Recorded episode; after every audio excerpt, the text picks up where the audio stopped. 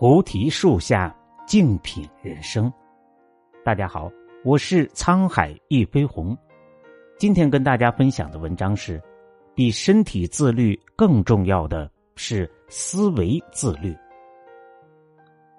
作家马丁有一句话：“真正的自律不是往外，而是往里。”一切的自律本质上都是思维上的自律。唯有思维上自律起来，外在行为的自律才会变得水到渠成。下面和大家分享四个思维自律的方法，帮助大家把自律变成一种习惯。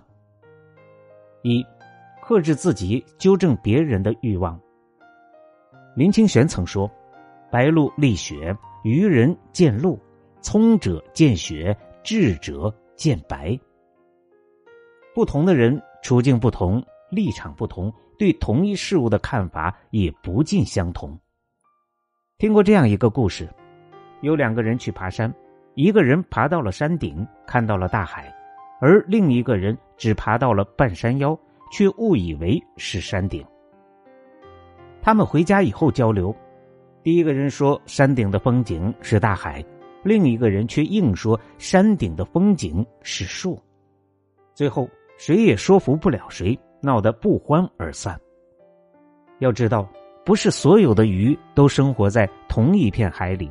不懂你的人不必要解释，懂你的人无需解释。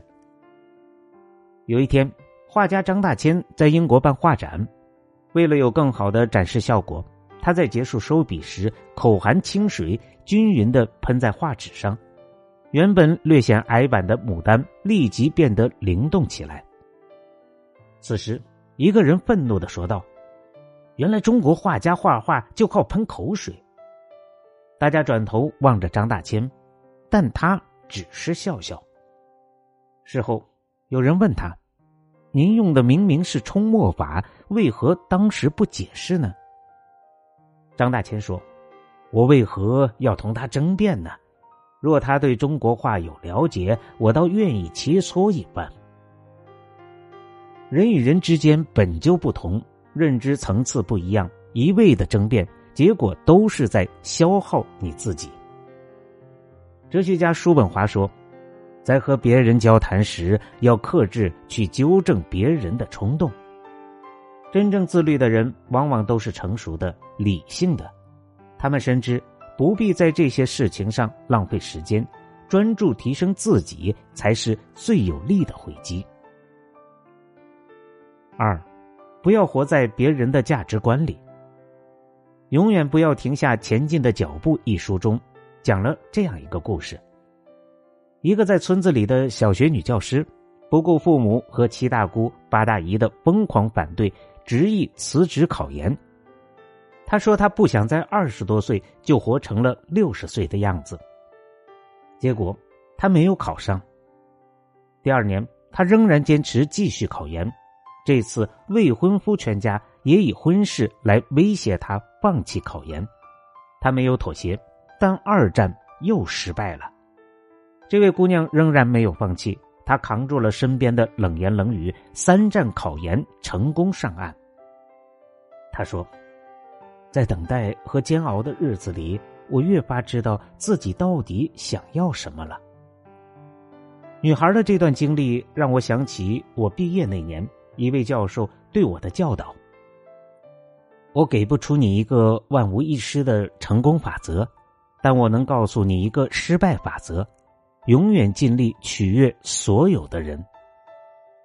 你的人生从来就不是活给别人看的，你人生的价值得有自己去实现。活在别人的期待里，就像把自己置身于一只没有船桨的木船。”摇摆不定，随波逐流，永远也找不到前进的方向。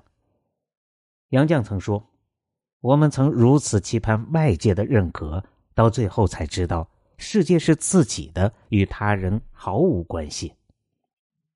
别把他人的质疑背负在自己身上，也别把自己的未来托付给他人。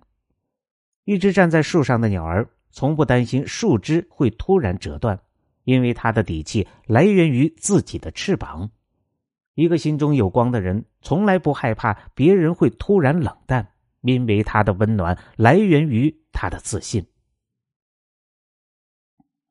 三，每天都要给内心减负。你是否有过这样的感觉？有时候一天下来，感觉心力交瘁，特别累。细细想来，似乎又没有做很劳累的事，总有被掏空的疲倦感。想太多就是折磨自己。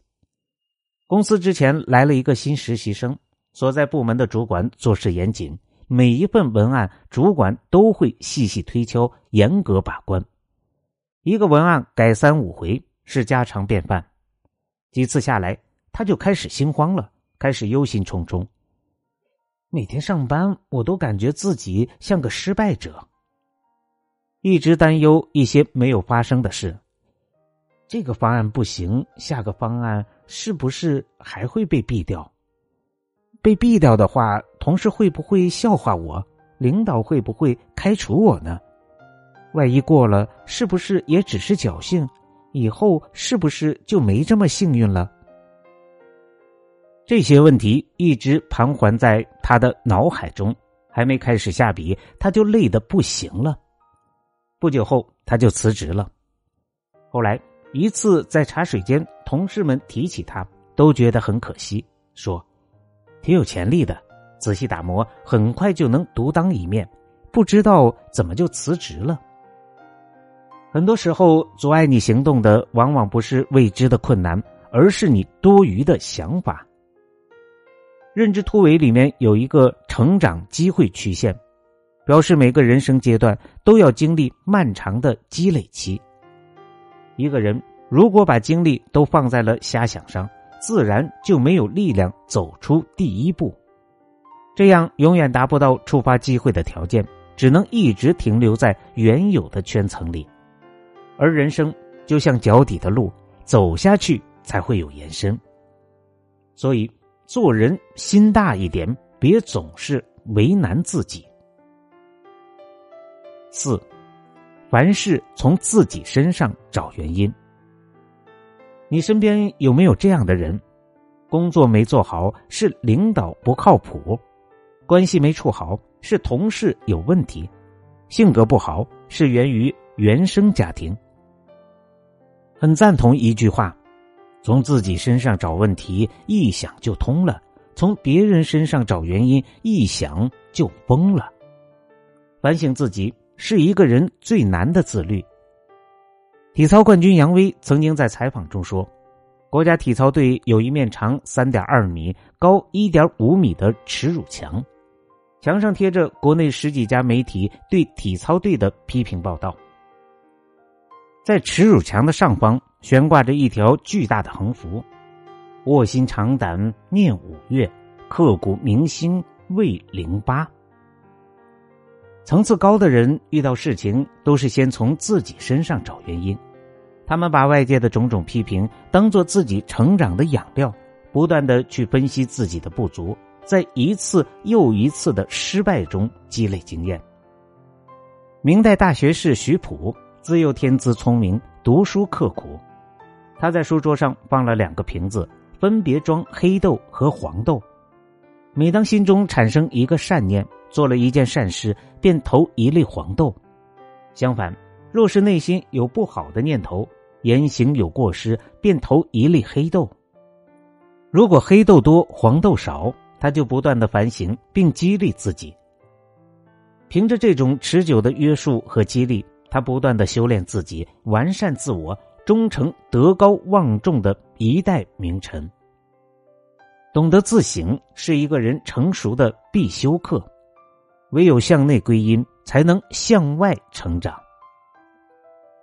你有多自律，就有多自由。里面有这样一段话：自律的意义是凭借强大的意志力与坚持，去制定一套属于自己的做事原则，去建立稳定、规律的节奏和秩序。只有这样一个人才能获得真正的自由。